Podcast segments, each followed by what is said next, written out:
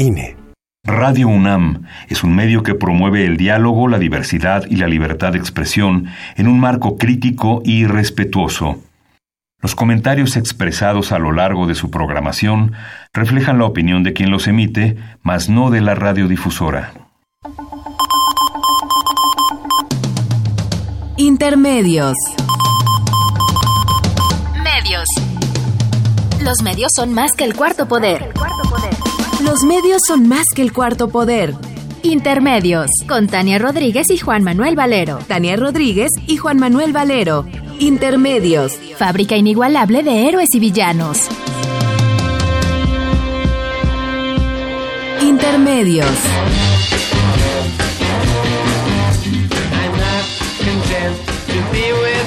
In the daytime. To be with you all of the time. The only time I feel alright is by your side. Girl, I want to be with you all of the time, all day and all of the night. All day and all of the night. All day and all of the night. I believe that you and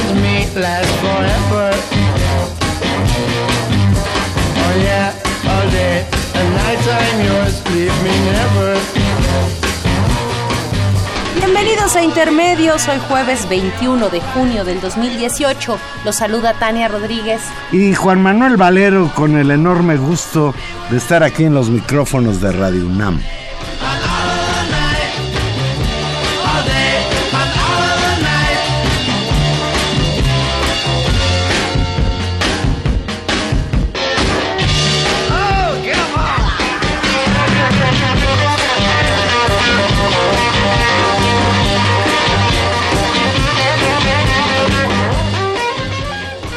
Los Kings. Padrísimo. Oye, los All Kings. day and all night, dice Si no hubieran, nuestro si productor. no hubieran existido los Rolling Stones y los Beatles, quizá los Kings hubieran sido el grupo más importante de rock and roll de esa época. Yo tengo un amigo, José Manuel García, que, Al que le mandamos todos nuestros saludos. que si hubiera oído esta rola le hubiera dado muchísimo gusto. Pues qué bueno que abrimos con una música tan agradable, porque hoy en Intermedios vamos a hablar de cosas muy, muy desagradables. El presidente de Estados Unidos, Donald Trump, acaba de escribir un capítulo más de la historia universal de la infamia. Decretó la ley de tolerancia cero contra la migración ilegal, encarceló en prisiones federales a los adultos acusados de delitos graves y los separó de sus hijos, y a los niños los enjauló en improvisados campos de concentración. La política de cero tolerancia fue anunciada por el gobierno de Trump desde el mes de abril, según la cual todo inmigrante capturado cruzando la frontera de manera indocumentada será procesado criminalmente. Entonces uno después de ver esas escenas de los niños enjaulados, pues no haya ni, no entiendo Tania a qué época de la barbarie hemos regresado. Pues sí, Juan Manuel, un decreto terrible que como tú dices fue anunciado desde abril, pero que ha sacudido a, pues yo diría a la sociedad mundial a partir de eh, imágenes. Y ahí, digamos, tendríamos que analizar por qué eh, las imágenes en un mundo como en el nuestro son lo que moviliza. Sabíamos que estaban, que estos, que esta ley estaba en vigor, sabíamos que había centros de detención, sabíamos que eso podía estar pasando, lo habían advertido incluso ya algunos periodistas, algunos medios, organizaciones sociales, pero no había habido una respuesta masiva. La respuesta masiva vino cuando justamente eh, se dio a conocer en los medios de comunicación un video donde se muestran a los niños pues eso, enjaulados en la frontera. Eh, y esa indignación pues develó eh, pues a partir justo de los rostros, de las voces de los niños.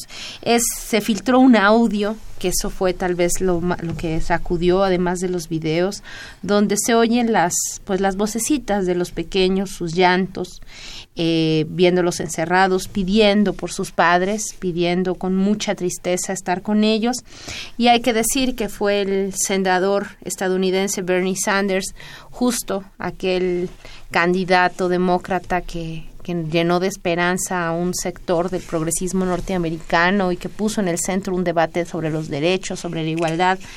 Ese mismo senador, eh, Bernie Sanders, en su cuenta de Twitter dio a conocer este video que fue grabado por una, pres- una persona que estuvo presente justamente en una visita a la delegación de McAllen de estos centros de Una, detención. una visita de los de, de la delegación de senadores demócratas a un antiguo almacén en McAllen, Texas, hoy convertido en centro de detención. utilizado en centro de atención, en cárcel, Tania, en Centro de detención.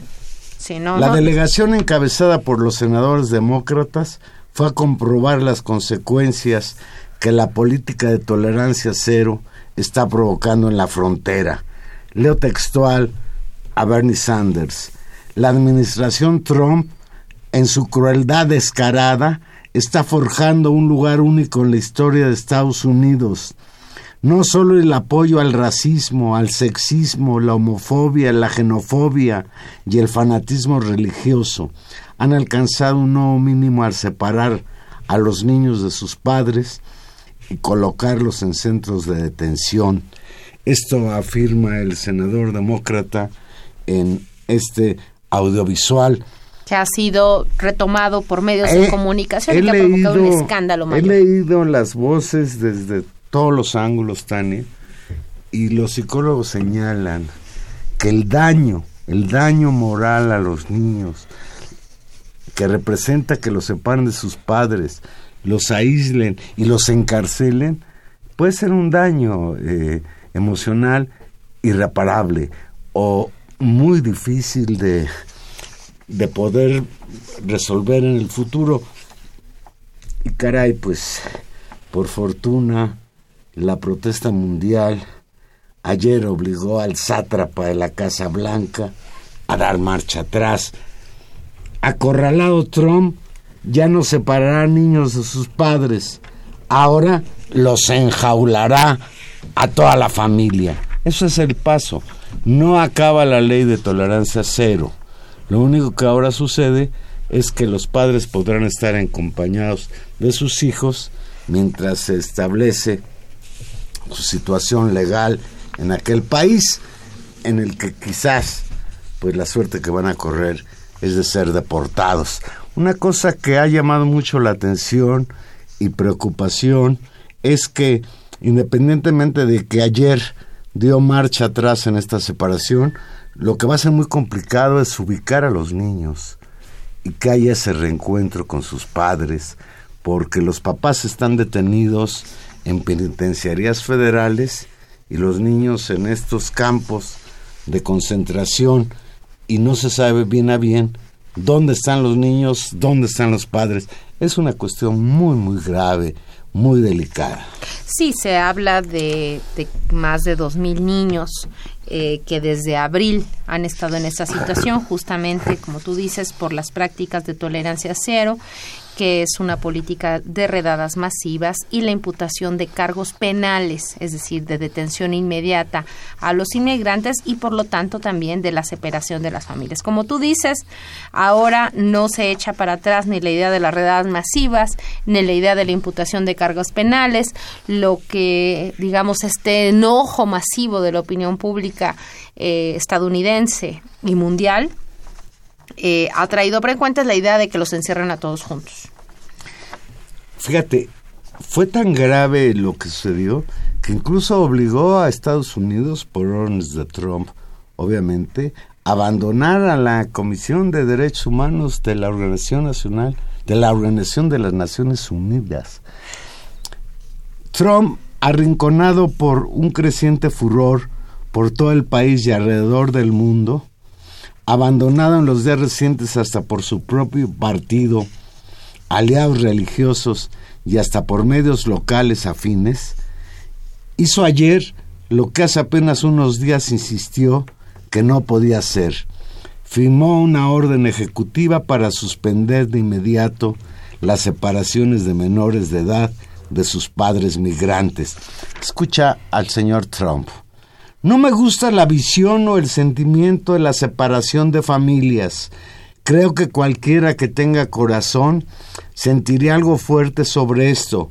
No nos gusta ver separadas a las familias, comentó en la Casa Blanca y agregó, vamos a mantener una frontera muy poderosa y a continuar con la tolerancia cero. Tenemos cero tolerancia para gente que ingresa ilegalmente a nuestro país. Mm, terrible. Y como, como tú dices, este discurso de tolerancia cero es durísimo. El discurso que se ha insistido en este contexto, Donald Trump y su gobierno, también es durísimo contra México, en términos de que México no hace lo propio para evitar que los migrantes lleguen a la frontera, lo cual es, es así, en sí mismo también escandaloso. Eh, defensores de derechos humanos y líderes demócratas también han señalado y han reprobado de inmediato esta orden ejecutiva pues busca mantener encarcelados durante largos plazos a familias enteras, incluyendo a los niños. Y como tú decías, Juan Manuel, tampoco la orden garantiza que de inmediato las familias puedan ser reunidos, porque hay de todo en este momento de la historia. Hay niños que están distribuidos en albergues, y escúchelo bien, en 17 estados de Estados Unidos, imagínense con el tamaño además de ese territorio eh, donde están distribuidos los niños en estos centros de, de detención y también es verdad que algunos padres ya han sido deportados así que la logística para la reunificación de las familias va a ser complicada y los funcionarios han informado que esto no será una cosa inmediata lo cual también pues tiene sus La consecuencias en términos de la del angustia gobierno de, de, las familias. México. El canciller Videgaray conocía de esta situación, han estado discutiendo en Washington sobre el asunto desde abril. Y no es hasta que este video da a conocer la manera infrahumana en que las condiciones en las que tienen a estos niños hijos de migrantes inmigrantes ellos también obligó al gobierno mexicano a tomar una postura que de dientes para afuera, pues yo estoy de acuerdo con ella, es decir, rechazó eh, el hecho.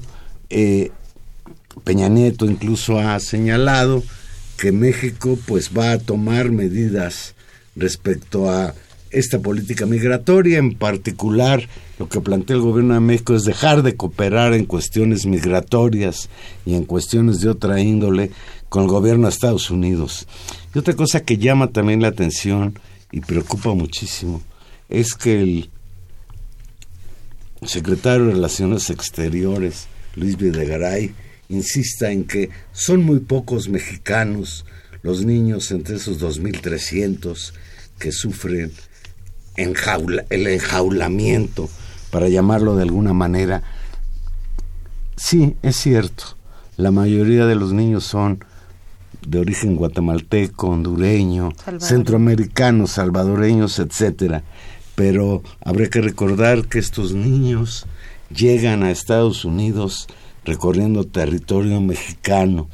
Y habría que recordarle al gobierno mexicano también que mientras que se reclama de dientes para afuera este trato inhumano a los niños migrantes allá en Estados Unidos, aquí en México los menores indocumentados también son cotidianamente separados de sus familias cuando son detenidos por autoridades migratorias, de acuerdo con especialistas en la materia. Sí, el Consejo Ciudadano del Instituto Nacional de Migración ha reportado en su último informe, y cito textual, que en la mayoría de los centros migratorios visitados notamos que los niños, niñas y adolescentes son separados de sus madres, padres y familiares con los que viajan.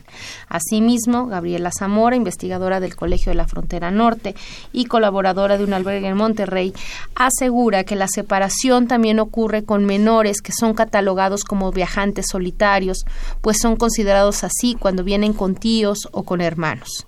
Y entonces estos niños son también separados pues de estos adultos con los que viajan, de sus hermanos, de sus tíos, de sus vecinos, de la gente de su pueblo con la que vienen, lo cual genera también esta misma sensación de inseguridad y de agravio para los pequeños.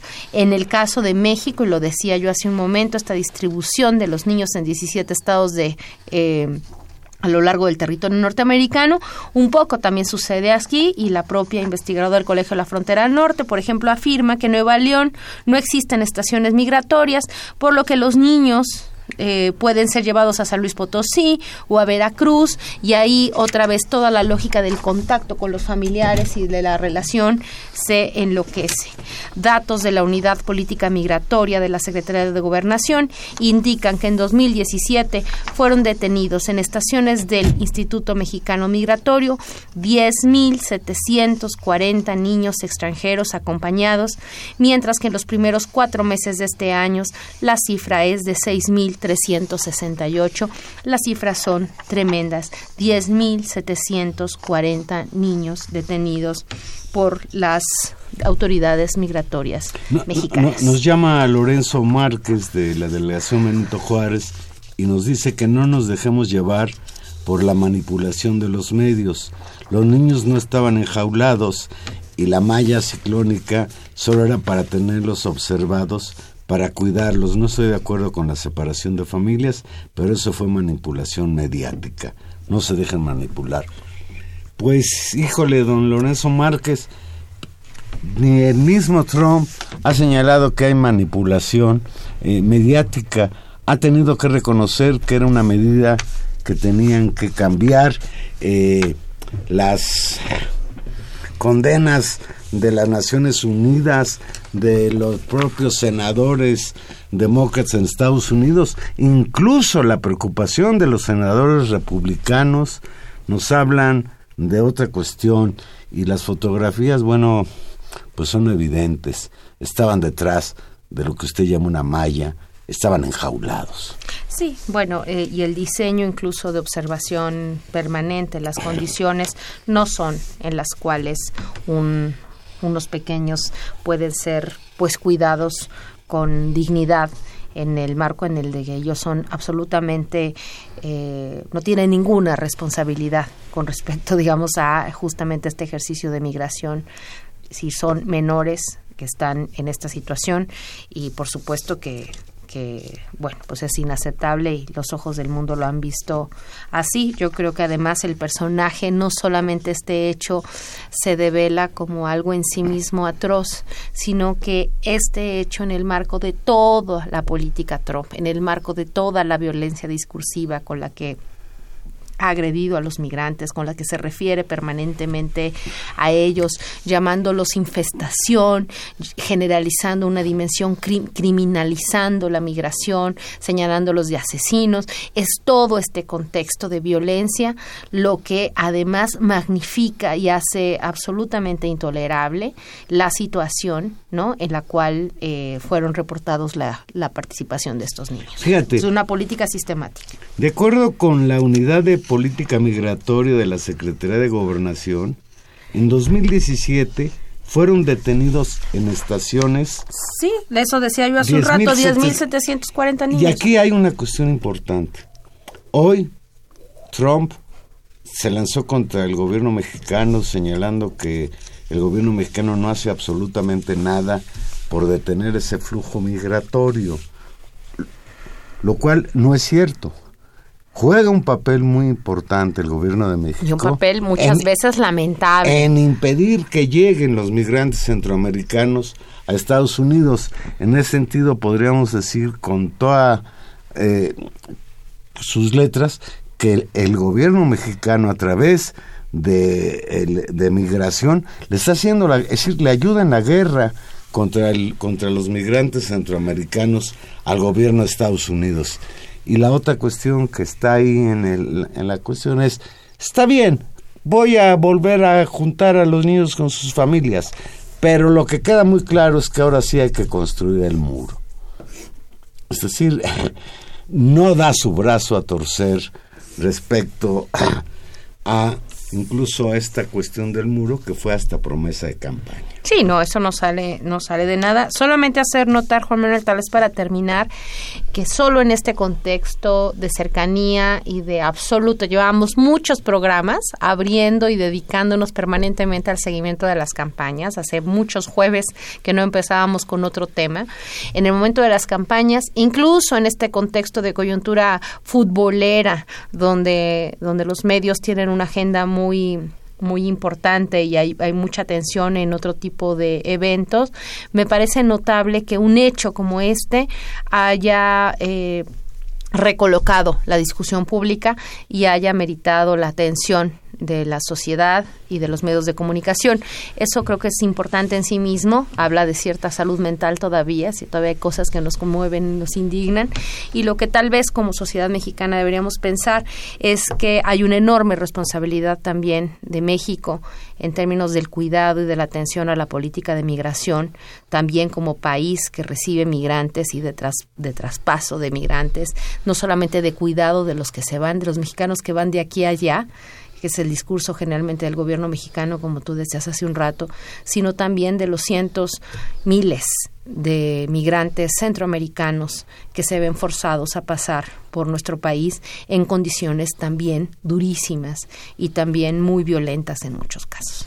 Pues nada más recordar las cuestiones de, ¿cómo le llamaban al tren ese? La bestia y, y todo lo que pues ha venido denunciando el padre Solalinde, que así es como adquirió fama pública como defensor de los migrantes Un tema a pendiente. su paso por por México hacia los Estados Unidos. Vamos a hacer una breve pausa y aquí regresamos. Recuerden que estamos en vivo y usted se puede comunicar con nosotros al 5536 8989.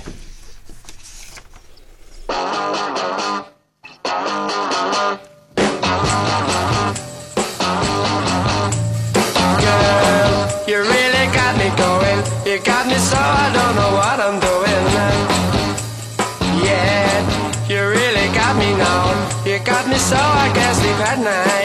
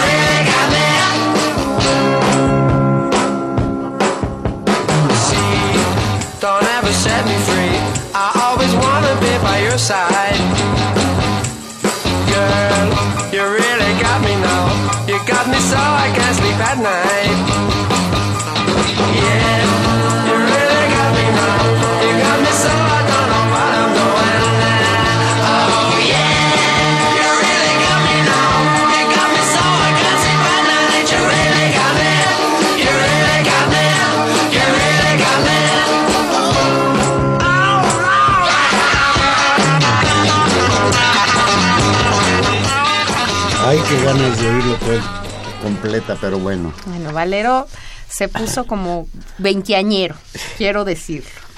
Bueno, Juan Manuel, otro tema, y es impresionante que nos ha sacado de la coyuntura electoral y que nos puso a discutir otras cosas, es que el domingo pasado empezó a circular información en redes sociales que hablaban de un decreto presidencial que privatizaba, así se anunció, el 55% del agua superficial.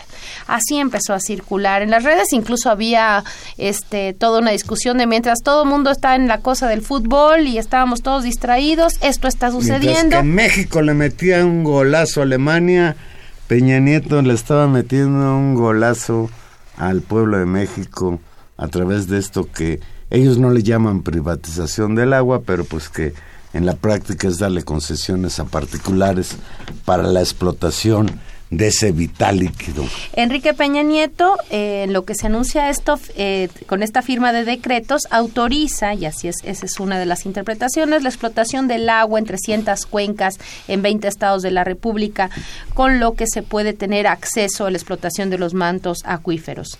Organizaciones de defensa del agua en todo, en el, en todo el país señalaron desde el pasado 5 de junio que Peña Nieto anunciaba la firma de 10 decretos modificatorios del estatus de veda que existía sobre 300 cuencas hidrológicas de las que 750 de las 756 que existen en el país. Es decir, se quita la veda sobre 300 cuencas hidrológicas de 756 que están en el país. Y para que nos ayudarnos a entender este asunto. Tenemos en la línea a la maestra Mercedes Rodríguez. Hola Mercedes, muy buenas noches. Buenas noches, Tania. Mercedes Rodríguez es profesora investigadora del posgrado en Educación Ambiental de la Universidad Autónoma de la Ciudad de México e integrante del grupo de investigación en ecología política. Mercedes, ¿qué dice ese decreto presidencial? ¿A qué da permiso? ¿Qué es lo que significa? Bueno, en primer lugar, déjame decirte que eh, eh, que estos decretos se hayan firmado el 5 eh, de junio, que es el Día Mundial del Medio Ambiente, es un escarnio.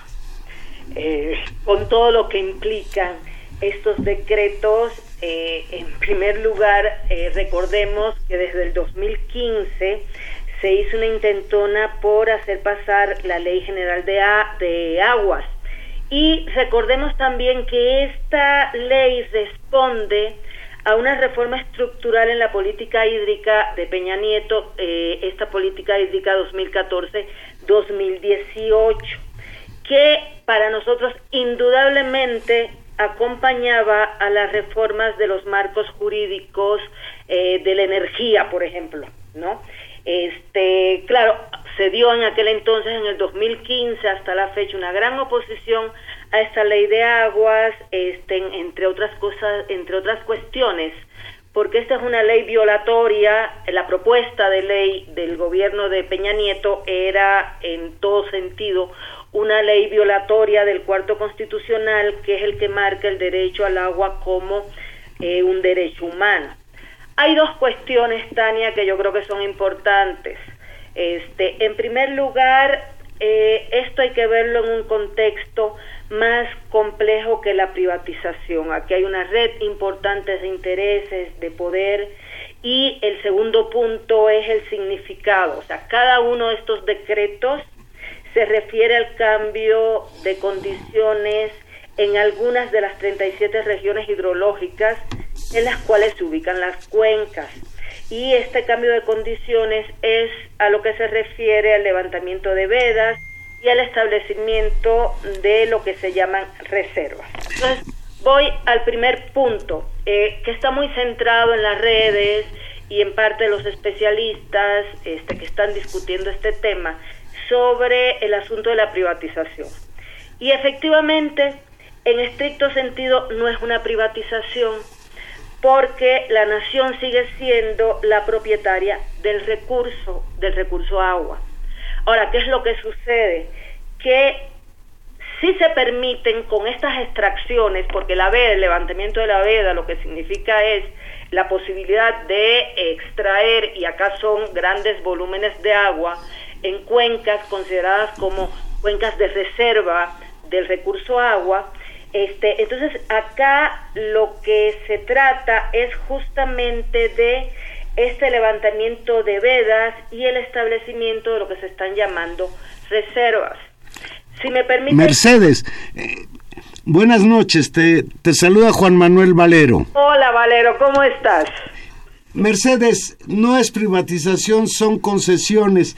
¿Quiénes son los beneficiarios de esas concesiones? Eso es importante, o sea, porque el sentido de esto es justamente que los beneficiarios de estas concesiones son las grandes empresas mineras, industriales, eh, los grandes proyectos energéticos que se tienen, estos van a ser los que van a ser beneficiados del levantamiento de la veda. Entonces, el asunto de la privatización tiene que ver con que los usos privados se dan en detrimento de otros usos y eso es importante porque otra de las cuestiones es que estás beneficiando a grandes intereses, este, como dije, de empresas mineras, a grandes sectores productivos privados, en detrimento de los usos que se puede hacer en términos este, de la población, de, sobre todo,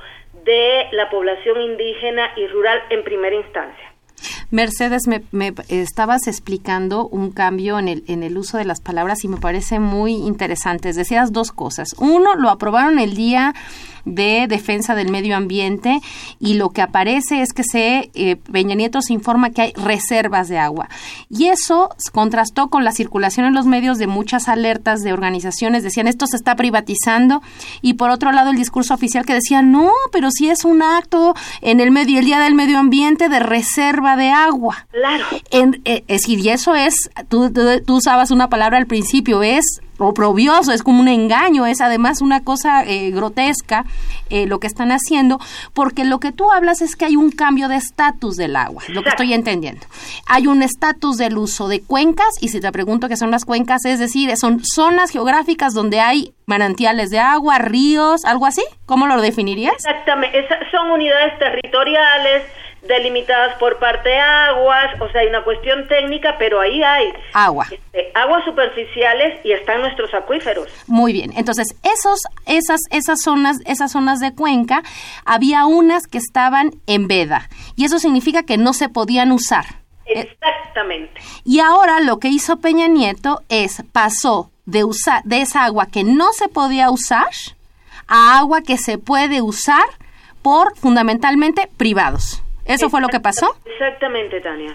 Es que es muy interesante porque esa es la discusión pública que yo no sé si ustedes radioescuchas que nos escuchan, justamente en las redes sociales, en los Facebook, en las cadenas de WhatsApp, había toda una discusión alrededor de qué era lo que había pasado, porque rápidamente se dijo, es falso que se privatice el agua, pero ese es el otro matiz que tú nos ofreces, es el cambio de veda a reserva, que reserva significa que ya se puede usar, y la otra es, no es que se privatice porque el agua sea ya de Coca-Cola, el tema es quién la va a usar. Es, Y la- es- es- efectivamente, Tania, esto es muy claro y es fundamental. Porque vemos ahí eh, no solamente este asunto del escarnio, sino hay una especie de eufemismo. Nos están diciendo, no, no estamos privatizando, el agua sigue siendo eh, propiedad de la nación, pero en es- de, de facto sí se está privatizando. Claro, eh, por ahí yo leí que estos decretos le abren la puerta para que el líquido se utilice con fines lucrativos, Exactamente. ya, ya sea privatizando directamente el manejo del agua en organismos operadores empresariales o municipales, o entregando concesiones y no sé por cuántos años se pueda tener la concesión de explotar de manera privada el agua para utilizar el agua, por ejemplo, para el fracking en esta explotación del petróleo que, ha impulsado Peña Nieto con la llamada reforma energética. Así es.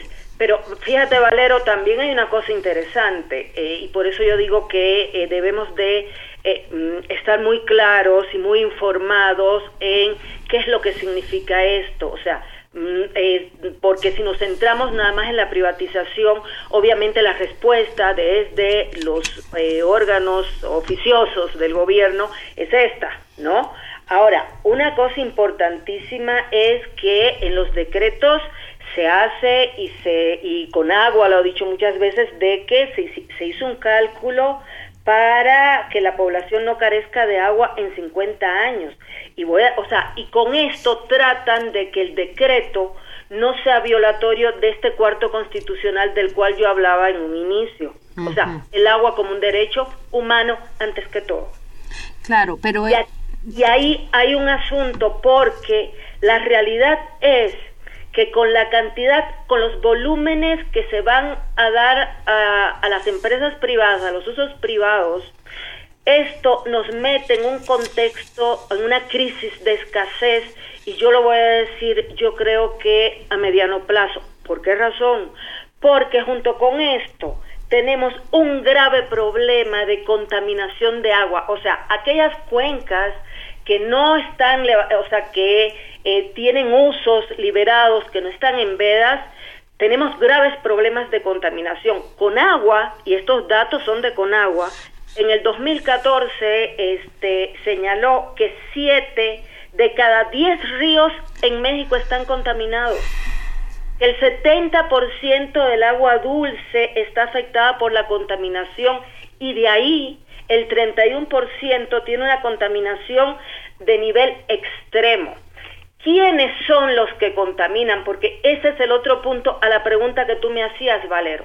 Estamos concesionando, vamos a darle nuestros grandes caudales de agua a aquellos sectores productivos que más contaminan.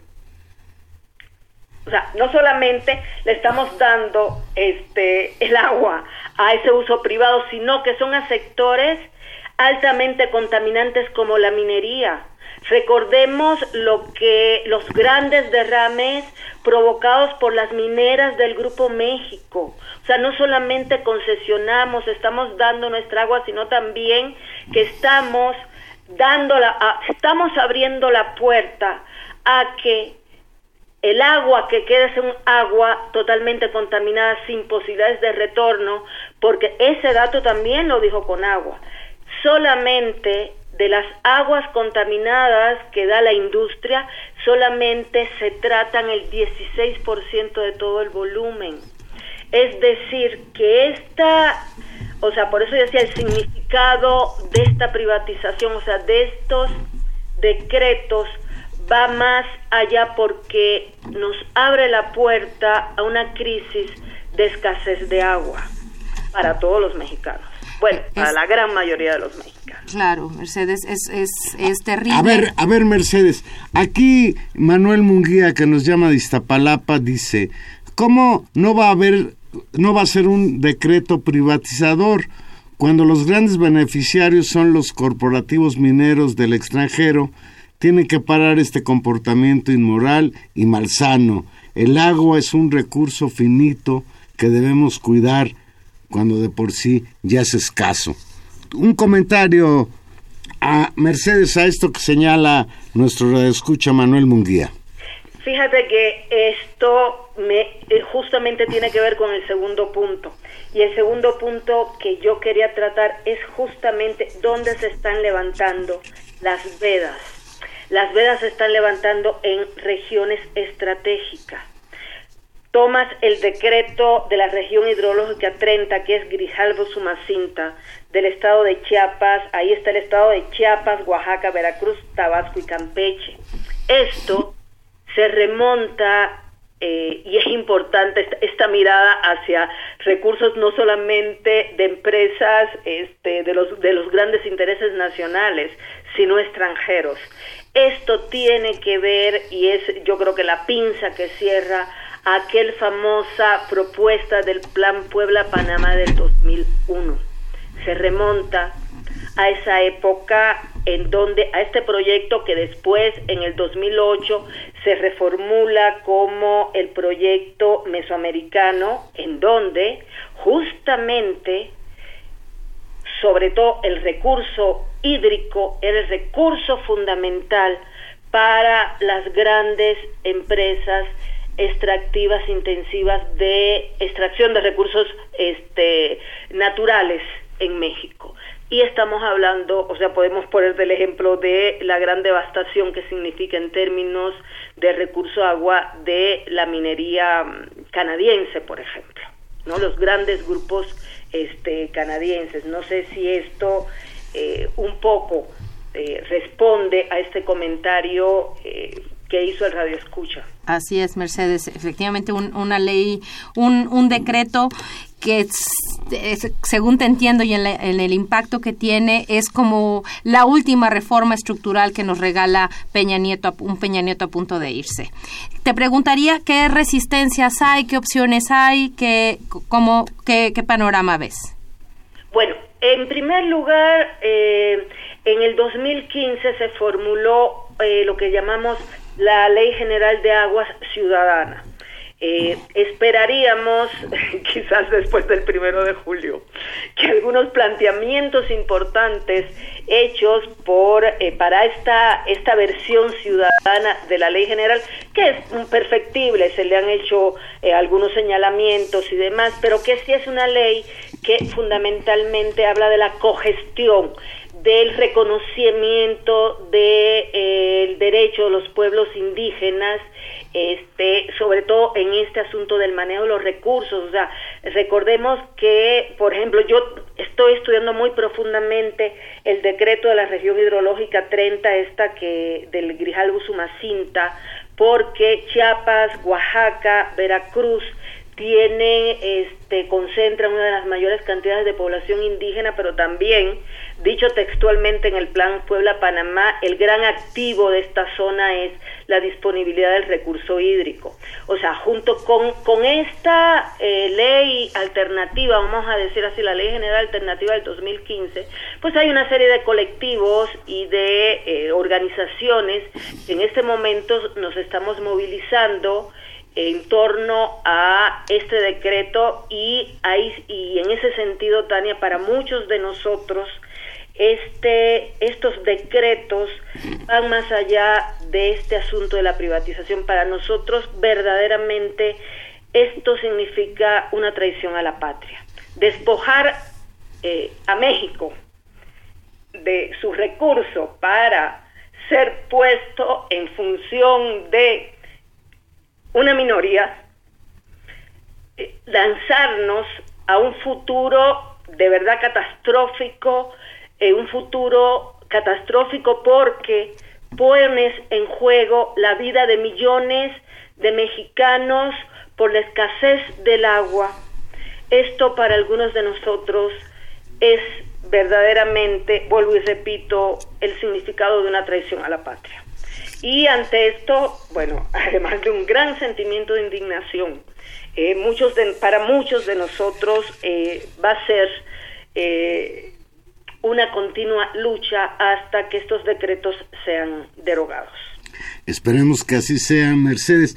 Maestra Mercedes Rodríguez, te agradecemos mucho tu participación hoy en Intermedios y te volveremos a llamar cuando haya un cambio, cuando haya algo que agregar respecto a esto que nos parece a todas luces como la estocada final de estas llamadas reformas estructurales, así como concesionaron el petróleo a compañías extranjeras, pues ahora van a concesionar el agua al mejor postor. Así es. Muchas gracias, Mercedes. Estaremos al habla. Muchas gracias. Qué barbaridades. No, es indi- algo que, indignante. híjole, manito. Pues, Valero, salimos un- de la coyuntura electoral, increíble. pero vamos a entrar rápido. Estamos en la recta final, Tania. Ya solo faltan nueve días para las elecciones del próximo domingo, primero de julio. El martes pasado, antier, se dio a conocer una nueva encuesta, la encuesta de las eras Demotecnia, donde Andrés Manuel López Obrador obtuvo el 50% de las preferencias de cara a la elección presidencial del próximo primero de julio, contra el 25% de Anaya y el 19% de Mid. Y es interesante conocer los datos de esta encuestadora. Tú recordarás, Tania María de las Heras, que ya murió el año pasado, como una encuestadora que fue la más cercana en sus estudios de, de preferencias en el año 2000 y 2012, fue la más cercana a lo que realmente sucedió el día de las votaciones. Entonces tiene significado importante, pues que esta nueva encuestadora viene a confirmar lo que ya la mayoría de las encuestadoras han planteado, que pues aparentemente este arroz ya se coció. Sí, se dan 50 puntos al candidato López Obrador, 25 a Ricardo Anaya, 19 a José Antonio Mid, que queda pues relegado ahí atrás. El Bronco apenas obtiene un 5%, lo cual no deja de sorprenderme, pero ahí estamos, Juan Manuel. Me parece que, que las campañas están en un lugar estancado. Creo que salvo que algo muy terrible pasara, esto sigue su curso. Tanto es así que buena parte de las plumas y de las editoriales están ya casi en un recuento de, los, de las cosas que se hicieron mal en la campaña que en un debate de prospectiva. Tanto así que la escena mediática ha sido colocada y las redes sociales en otros temas que no son la campaña. Tanto así que muchos empezamos a pensar, como ahora lo planteaba Mercedes, en lo que sigue después del primero de julio y de todas las cosas, las tareas, la agenda que tendrá que evaluarse y pensarse de cualquier manera, pase lo que pase en las elecciones y se tendrá que enfrentar una situación del país cada vez más complicada. Pues Tania, junto a esas encuestas que confirman eh, la, la idea de que López Obrador pudiera ganar las elecciones el 1 de julio, pues lo que prende las alarmas es que sigue la compra de votos indiscriminada en todo el país. Por fin, la Fiscalía Especializada para Atención de Delitos Electorales informó que ya investiga la compra de credenciales electorales en el Partido Revolucionario Institucional.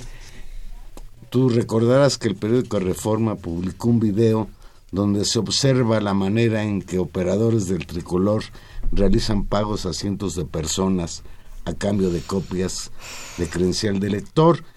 En las imágenes se aprecia cómo los militantes del partido se forman, se formaban con copias de las credenciales de elector en la mano y a cambio recibían pagos en bolsas de papel.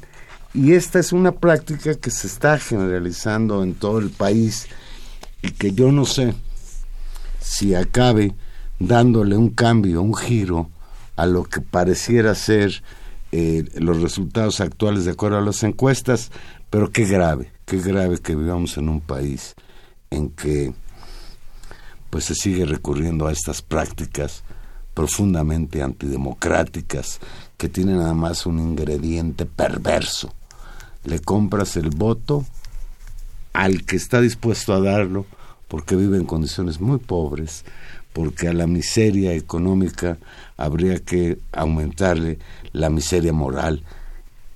Por ahí leí que quien compre el voto seguramente traicionará a sus votantes si llega al poder. Bueno, sí, creo que ese es, ese es un tema. Yo ya no sé, Valero, si dentro de ocho días vamos a estar ya en veda electoral. No, ¿verdad? Sí, ya vamos a estar en veda electoral, así ya no vamos a poder hablar, no sé, si de las campañas. No, no, sí, pero nosotros sí. ¿Tú Sí, eres podemos. candidata? No, ¿tú? Tampoco. Bueno, entonces no soy ya candidato vamos, vamos a estar ni lo terminando. quiero ser. Oye, pues vamos a hablar de algo amable, Tania. El domingo pasado, los ratones verdes, como les llamaba Manuel Seide a los jugadores de fútbol mexicanos, sorprendieron al mundo. A mí me sorprendieron. Derrotaron al campeón Alemania por 1 a 0. ¿Estás muy contenta? No, me- me dio gusto, punto. tampoco, tampoco desbordada. Eh, Yo verdad- preocupado. No por la selección, me da igual si el sábado gana o pierde con Corea. No, preocupado por las reacciones de los aficionados mexicanos ante, este, ante esta victoria. Las escenas de Tijuana, donde unos aficionados mexicanos quemaban la bandera de Alemania, o este impactante video en que un fulano, un mexicano que creo que es de Michoacán, llega y le arrebata a un viejito alemán una máscara que se había puesto de López Obrador y lo tira fuera de la silla de ruedas a un hombre que le faltan las dos piernas. Y actos de esa naturaleza que, caray, pues a mí me da pena el comportamiento de algunos mexicanos en Rusia y fuera de Rusia. A todos los mexicanos tiene que dar gusto que le vaya bien a la selección mexicana de fútbol cuando contra todos los pronósticos se dio ese resultado, pero creo que el fútbol tiene una dimensión y lo- la honorabilidad, el respeto entre las naciones tiene otra connotación. Sí, por supuesto, por supuesto que eso es así, es deplorable, lo mismo y hay que repetirlo mil veces, el famoso grito homofóbico con el que nos hemos distinguido en el mundo, hay que pararlo, no es un chiste, no es un estímulo de tradiciones, no nos hace ver chistosos, nos hace ver simplemente como unos intolerantes, aunque no necesariamente quien lo grite crea que está tratando de hacerlo y simplemente está haciendo una broma, no, no es así, sí, creo que hay una lógica también ahí de civismo que hay que mostrar. Por otro lado, me parece interesante y eso, eso ya habrá ocasión de verlo y habrá ocasión de seguirlo analizando dependiendo cómo le vaya a las selección en los próximos partidos, esta claramente esta necesidad de triunfo, esta necesidad de alegría de una sociedad, pues también muy castigada por, por todos estos años, no solamente de múltiples fracasos en muchos espacios, sino tan castigada en términos sociales, es muy notorio las, las la, como la necesidad y las ganas enormes de festejar algo. Vamos a ver eh, qué sigue pasando y creo que también nos habla pues eso de un estado de ánimo eh, muy frágil al mismo tiempo también de la sociedad mexicana de, de querer celebrar. Vamos a ver eh, sobre los pronósticos. ¿Cuál crisis, Tania? 30 mil mexicanos en el estadio el domingo y tre- 40 y 30 fuera. No, eso es eso es Yo no sé escandaloso. por qué no fuiste tú a Rusia, Hombre, que no tienes dinero. No, no tengo, que eran casi 400 mil pesos Una para cosa poder. Es una bárbara, cosa sí. impresionante. Por supuesto que no, y si los tuvieran, no, no, no, Yo- no haría eso, pero eh, claro, hay otra vez otro elemento de enorme desigualdad. ¿No? De, de la muestra de un país y cuando uno ve esas imágenes, claro, todos los mexicanos sí, pero ¿quién en este país puede? Eh, ¿Quiénes son los que pueden pagar eso? Y claro, muchos será un dinero muy bien habido y que bueno, otros será producto de enormes ahorros tal vez, pero hay algo también oprobioso en ese despliegue de, pues hay que decirlo, de una clase social alta de este país que, que va de mundial en mundial, ¿no? Y yo, yo le pediría a los aficionados mexicanos que están allá en Rusia o a los que desde aquí de México se expresan en apoyo a la selección mexicana de fútbol, que independientemente del resultado el próximo sábado contra Corea del Sur, no se les olvide que Corea del Sur es un país solidario que ha mandado rescatistas a México cuando los sismos, que es un país amigo de México y que la relación entre los pueblos debe estar por encima de lo que pasa en el fútbol. Y hablando del fútbol, Tania, pobre América Latina, hoy Argentina quedó casi fuera del Mundial después de perder con Croacia, Croacia 3-0. Colombia perdió su primer partido contra Japón. Los Perú, peruanos Dios. hoy dijeron adiós después de tantas ilusiones que tenían los peruanos. Creo que Perú es el país de América Latina que tiene más eh, Es que es la primera vez, es la primera allá vez en- que en iban a un mundial, sí. ¿cierto? y bueno pues el fútbol es un deporte muy bonito pero no nos va la vida en ello No, no, no. Y bueno, eh, esto, eso por favor que te lo escuchen los argentinos hoy porque han de estar verdaderamente tristes. En fin. pues sí un, un triste papel de Argentina que siempre ha sido de los favoritos aunque en este mundial tampoco lo era ¿eh? Claro, lo que llama la atención es esta figura emblemática de, de Messi, que para toda una generación o para todo un momento histórico, pues es como la gran figura.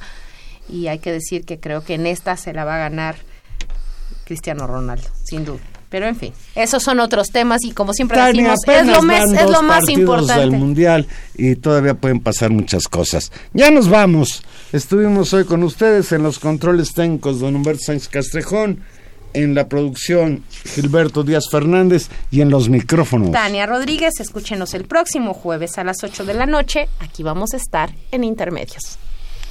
Que tengan ustedes una muy muy bonita noche. Adiós.